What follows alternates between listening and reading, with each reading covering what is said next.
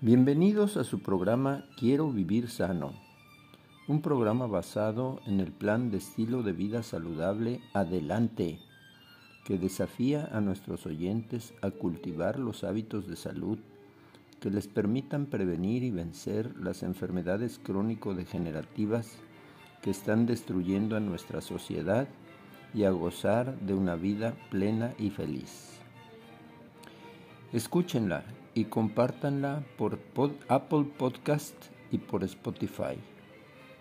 Los invitamos también a seguirnos en la página www.quierovivirsano.org. Agradeceré sus comentarios en mi correo jalvaradol52.um.edu.mx y si gustan seguirme por Twitter arroba J. Alvarado L52. Por otro lado, también me gustaría invitarlos a escuchar mi otro podcast llamado Conexiones con la Piedra Fundamental, un programa dirigido a la salud espiritual de jóvenes y adultos. Disfruten estas fascinantes aventuras.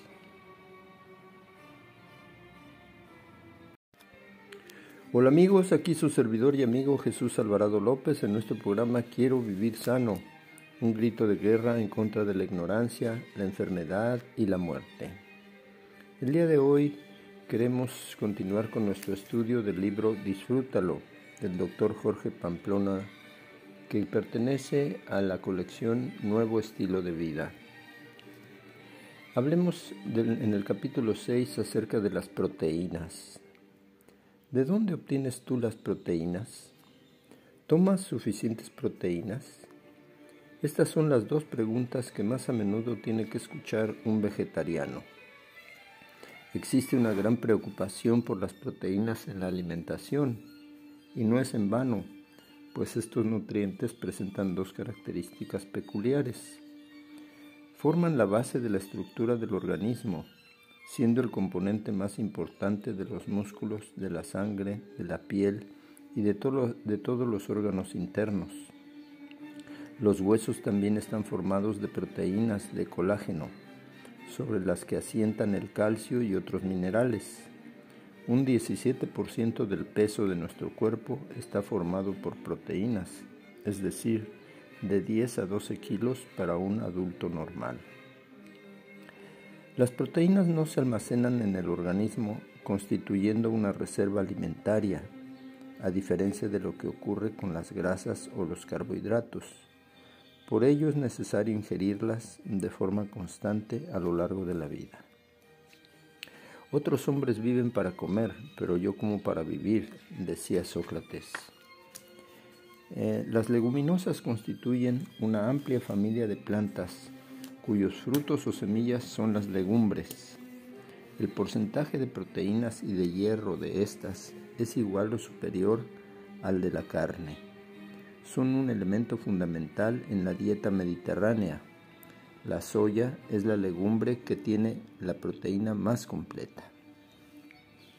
Hablemos de la composición química. Cada proteína está formada por un número variable de aminoácidos desde unos pocos hasta varios miles, unidos en una larga cadena. A su vez, esos aminoácidos están formados por átomos de carbono, oxígeno e hidrógeno, como los carbohidratos y las grasas. Pero además contienen un cuarto elemento característico de las proteínas, el nitrógeno. Los aminoácidos son como los ladrillos con los que está construido el edificio de las proteínas. La naturaleza y características de cada proteína depende del tipo de aminoácidos que la forman y sobre todo del modo en que están ordenados formando la cadena. Hablemos de la digestión y utilización de las proteínas. Cuando llegan al estómago, las proteínas son atacadas por la pepsina, una enzima que inicia la tarea de romper las uniones que existen entre los aminoácidos. Más tarde, en el intestino delgado, la tripsina del jugo pancreático y otras enzimas terminan de separar todos los aminoácidos que forman la proteína. Los aminoácidos así liberados se absorben en el intestino delgado, pasando a la sangre, desde donde se distribuyen a todas las células del cuerpo. Estas, especialmente las del hígado, utilizan los aminoácidos para formar las proteínas propias del organismo, volviéndolos a unir en el orden y en la proporción específicos de cada ser vivo.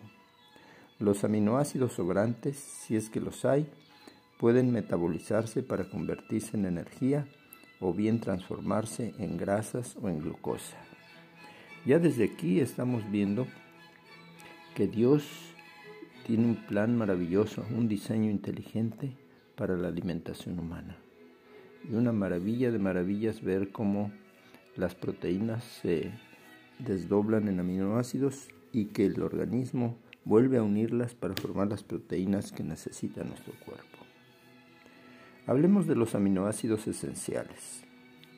Por sorprendente que pueda parecer, todas las proteínas de la naturaleza están formadas básicamente por 20 tipos distintos de aminoácidos. Combinándolos de diversas formas, en número y en ordenación, se pueden obtener la inmensa variedad de proteínas que forman los seres vivos. El hombre y los animales son capaces de transformar unos aminoácidos en otros, proceso que se lleva a cabo en el hígado, para sintetizar sus propias proteínas, pero con ciertas limitaciones. Hay ocho aminoácidos, 10 en los niños llamados esenciales, que deben estar siempre presentes en la dieta, pues no pueden ser formados por el organismo. Una alimentación vegetal variada aporta todos los aminoácidos esenciales y en la proporción necesaria. En realidad, los aminoácidos de todas las proteínas proceden en última instancia de las plantas, pues son las únicas capaces de aprovechar el nitrógeno de la atmósfera o del suelo para producir en él aminoácidos y proteínas. Los seres del reino animal no son capaces de producir sustancias orgánicas a partir de los elementos químicos que las constituyen y no tienen más remedio que alimentarse de plantas o bien de otros animales que han comido vegetales. Únicamente de esta forma pueden obtener los aminoácidos necesarios para construir sus propias proteínas. Hablemos de las necesidades de proteínas. Dice el profesor Grande Cobian que el contenido en proteínas de las dietas habituales en los países desarrollados es probablemente muy superior al necesario. Este es un hecho aceptado hoy por todos los expertos en nutrición después de que hasta hace unos años se estuvo haciendo hincapié en que había que comer más proteínas. Actualmente la Organización Mundial de la Salud recomienda 0.75 gramos diarios de proteínas por kilo de peso y día, lo que significa 52.5 gramos diarios para un hombre de 70 kilos. Hay incluso autores que recomiendan reducir esa cantidad hasta 0.47 gramos por kilo de peso y día, es decir, unos 33 gramos diarios para un hombre de 70 kilos. Vamos a hacer una pausa y continuamos en un momentito más. Hola amigos, aquí su servidor y amigo Jesús Alvarado López en nuestro programa Quiero vivir sano, un grito de guerra en contra de la ignorancia, la enfermedad y la muerte. El día de hoy seguimos estudiando el libro Disfrútalo del doctor Jorge Pamplona, que es parte de la colección Nuevo Estilo de Vida, un libro sobre nutrición. Y específicamente estamos estudiando ahora el tema de las proteínas. La Organización Mundial de la Salud recomienda además que las calorías procedentes de las proteínas oscilen entre el 10 y el 15% de las calorías totales de la dieta para una dieta de 2.500 calorías diarias, esto supone una cantidad entre 62 y 93 gramos cada día, y para una dieta de 2.000 entre 50 y 75 gramos. Examinando la tabla del contenido proteínico de los alimentos, podremos ver que no es nada difícil conseguir esos gramos diarios de proteínas. Veamos un ejemplo. Por ejemplo, el, las lentejas Si surtimos 50 gramos, obtendremos 12 gramos de proteína. Si sumamos semillas de girasol, 6 cucharadas, tendremos 14 gramos de proteínas. Si sumamos crema de cacahuate, 2 cucharadas, tendremos 8 gramos de proteína.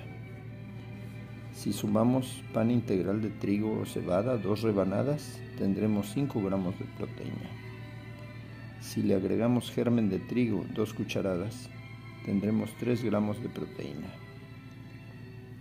Si le agregamos eh, 3 cuartos de taza de chícharos, tendremos 12 gramos de proteínas. En total, 54 gramos. Hablemos de la calidad y procedencia de las proteínas.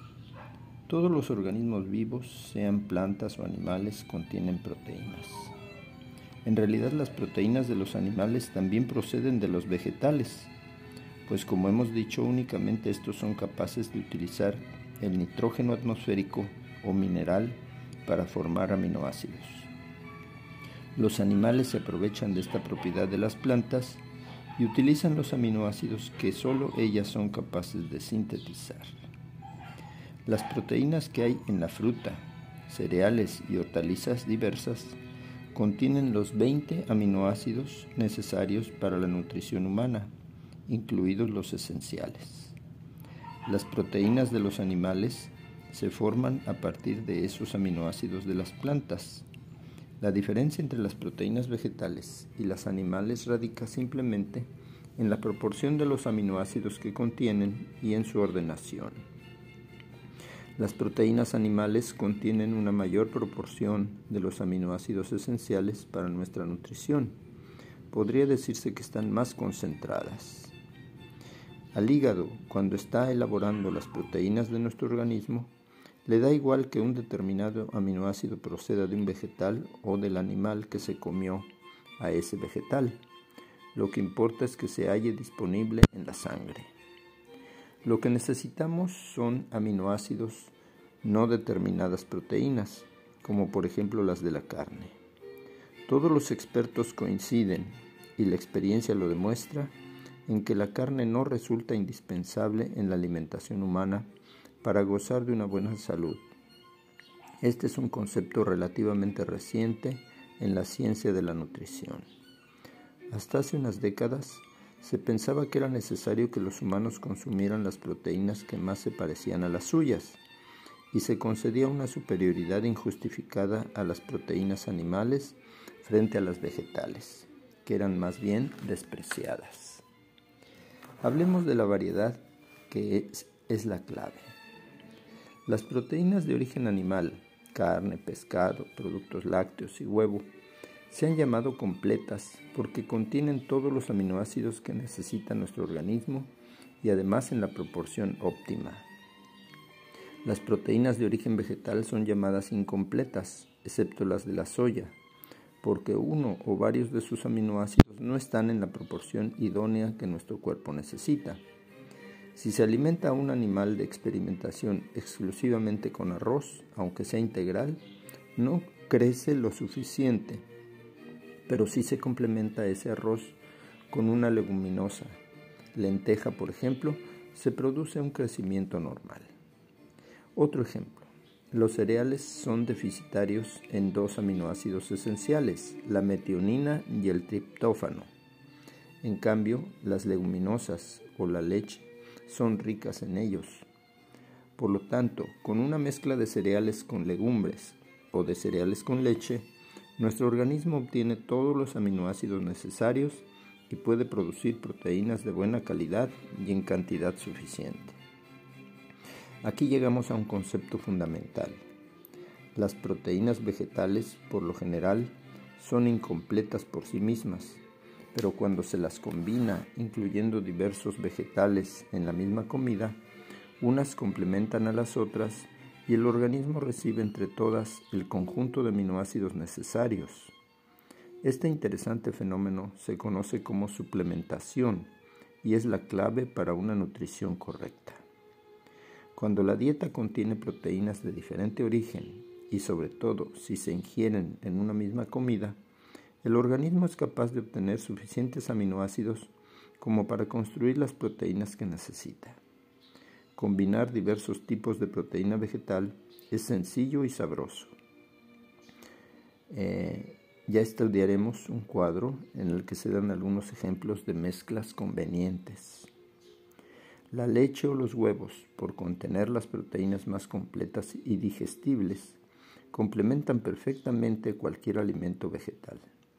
Por ello, la dieta ovo-lacto-vegetariana es perfectamente satisfactoria y quienes la siguen no corren ningún riesgo de sufrir carencias. Es suficiente con comer leche o huevos con cereales, legumbres u otras hortalizas para obtener todos los aminoácidos necesarios. De manera que los ovo-lacto-vegetarianos, incluidos los niños, no tienen por qué preocuparse especialmente por las proteínas. Los que siguen una dieta vegetariana estricta pueden estar igualmente bien nutridos y conseguir proteínas de tan alta calidad como las de la carne, la leche, los huevos o el pescado. Así lo reconocen hoy investigadores como el doctor Miguel Aguilar, del Consejo Superior de Investigaciones Científicas, y el doctor Joan Sabaté, de la Universidad de Loma Linda en Estados Unidos. Esto requiere de un cierto grado de atención y de conocimiento de la ciencia de la nutrición con el fin de combinar adecuadamente los diversos vegetales. Los niños y las mujeres embarazadas necesitan un mayor aporte y una mayor calidad de proteínas. Aunque es posible que sigan una dieta estrictamente vegetariana sin padecer ningún déficit, y, la experiencia así lo ha demostrado, los diversos alimentos se deben seleccionar y combinar con atención. No todas las personas disponen de los conocimientos o del tiempo necesarios para ello, por lo que, como recomendación general, preferimos aconsejar a los niños y embarazadas vegetarianos que complementen su dieta con lácteos y huevo. De esta forma pueden tener la tranquilidad de estar tomando una alimentación completa y saludable. La alimentación vegetal a base de frutas, cereales y hortalizas es más saludable que la omnívora, la de los que comen todo, pero requieren una mayor atención y conocimiento de la nutrición, así como una aplicación progresiva. Vamos a hacer una pausa y continuamos en un momentito más.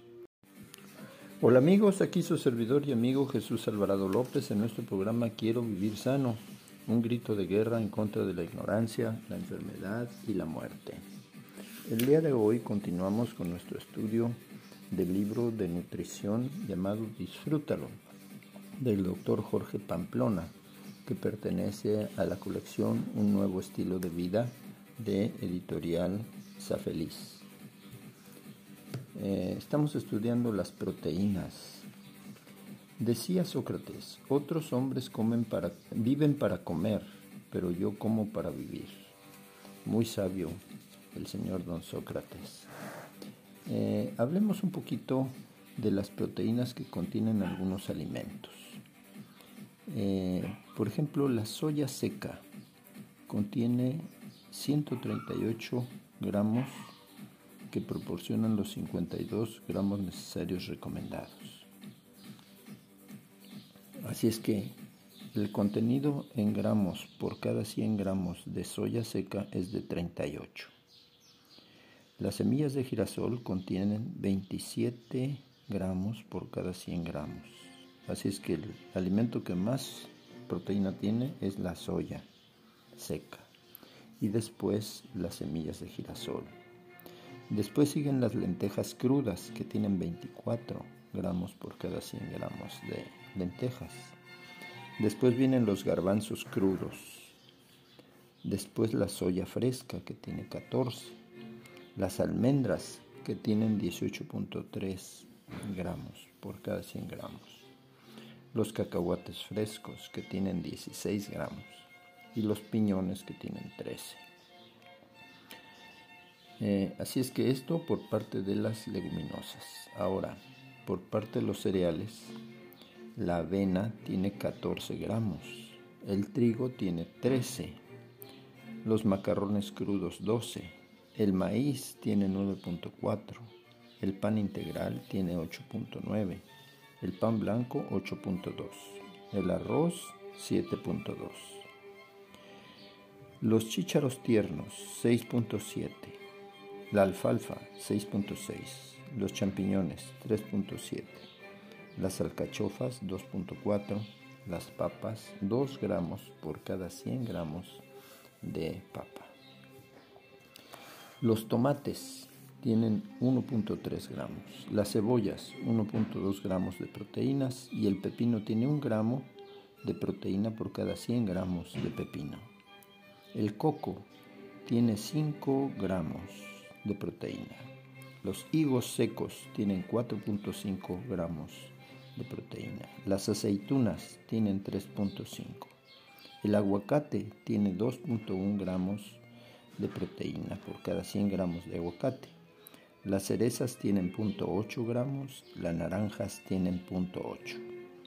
Ahora hablemos un poquito de los productos animales. El atún fresco tiene 21 gramos de proteína por cada 100 gramos.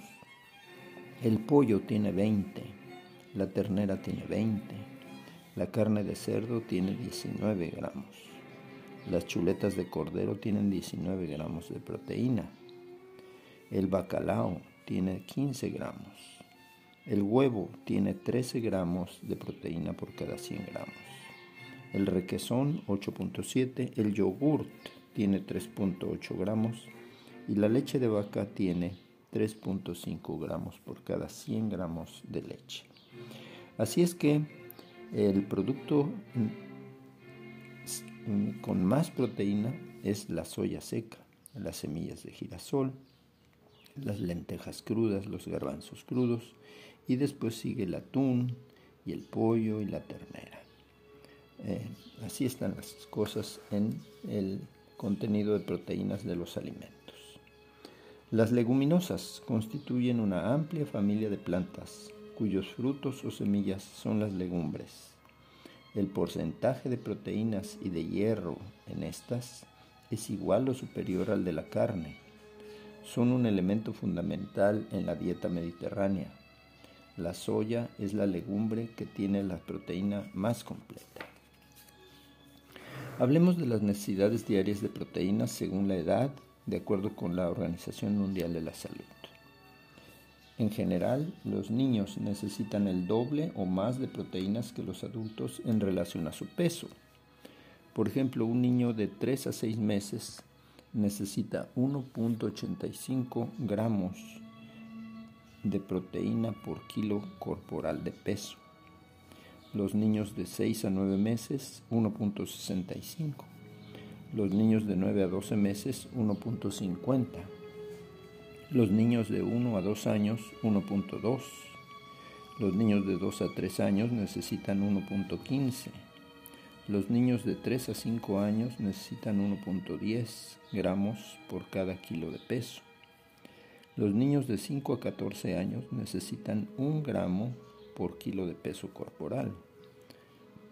Los niños de 14 a 16 años necesitan 0.95 gramos diarios de proteína por kilo de peso corporal. Los muchachos de 16 a 18 necesitan 0.9 gramos de proteína por kilo de peso por corporal y los adultos necesitamos 0.75 gramos diarios de proteína por kilo de peso corporal. ¿Cuáles son los aminoácidos esenciales? Eh, varía de adultos y niños. Hablemos de los aminoácidos esenciales de los adultos la isoleucina, leucina, lisina, metionina, fenilalanina, treonina, triptófano y valina. Son 2, 4, 6, 8 aminoácidos esenciales para los adultos. Para los niños son 10, la isoleucina, la leucina, la lisina, la metionina, la fenilalanina, la treonina, el triptófano, la valina y agregamos la histidina y la arginina. Así es que para los adultos son 8 aminoácidos esenciales y para los niños son 10. Algunas situaciones en las que se recomienda aumentar el consumo de proteínas, por ejemplo, las épocas de crecimiento cuando son niños y adolescentes, el embarazo y la lactancia, la convalescencia de enfermedades infecciosas o de intervenciones quirúrgicas. En esas situaciones se recomienda aumentar el consumo de proteínas. En caso de sudoración abundante y persistente, eh, en la exposición a temperaturas extremas, tanto el frío como el calor, en situaciones persistentes de tensión nerviosa. Proteínas y ejercicio físico.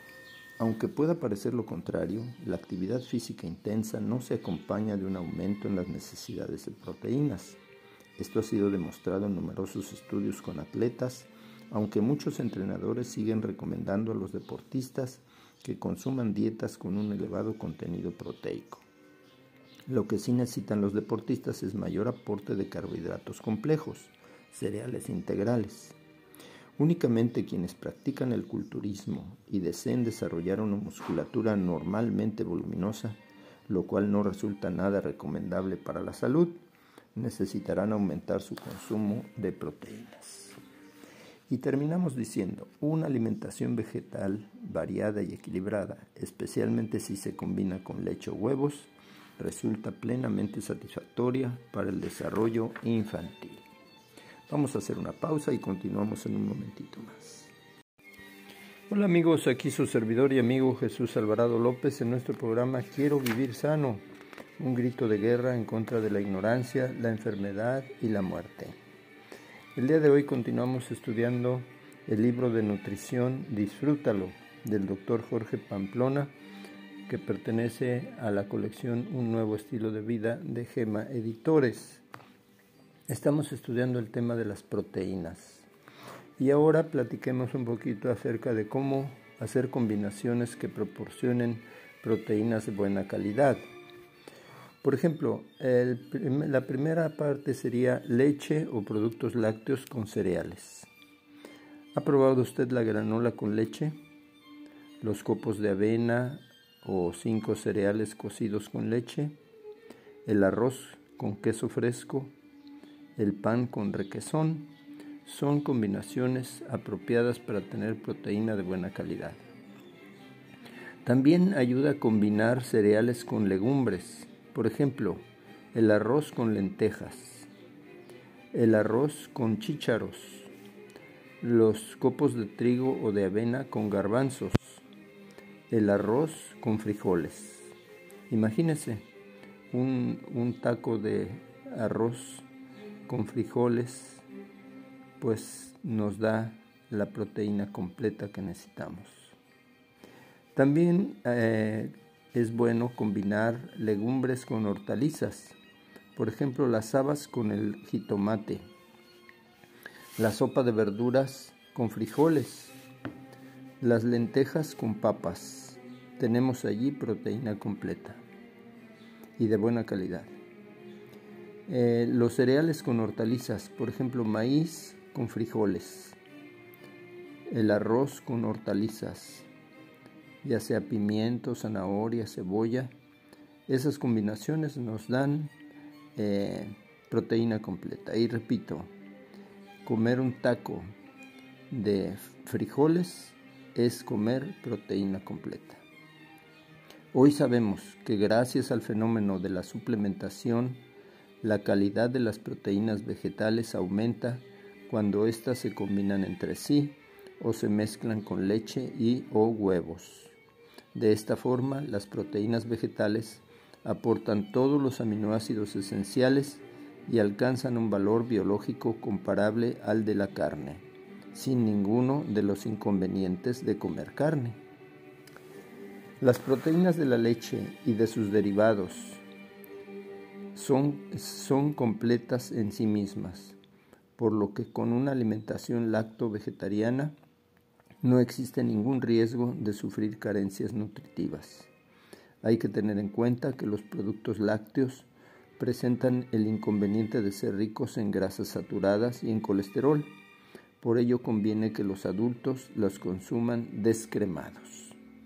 Queridos amigos, al estudiar el tema de la nutrición, eh, nos damos cuenta de la maravilla que Dios ha provisto en la naturaleza para que nosotros nos alimentemos saludablemente. Nos asombra saber que combinar legumbres con cereales nos da proteína completa. Así es que si alguien eh, elige ser vegetariano, pues tendremos segura el aporte de proteínas. Estamos eh, bajo la sombra del Todopoderoso que ha provisto para sus hijos todo lo necesario para vivir saludable. Que Dios bendiga a cada uno de nuestros oyentes y que todos podamos alcanzar el ideal. Amado, yo deseo que tú seas prosperado en todas las cosas y que tengas salud, así como prospera tu alma. Que Dios les bendiga y si Dios lo permite nos encontraremos para la próxima.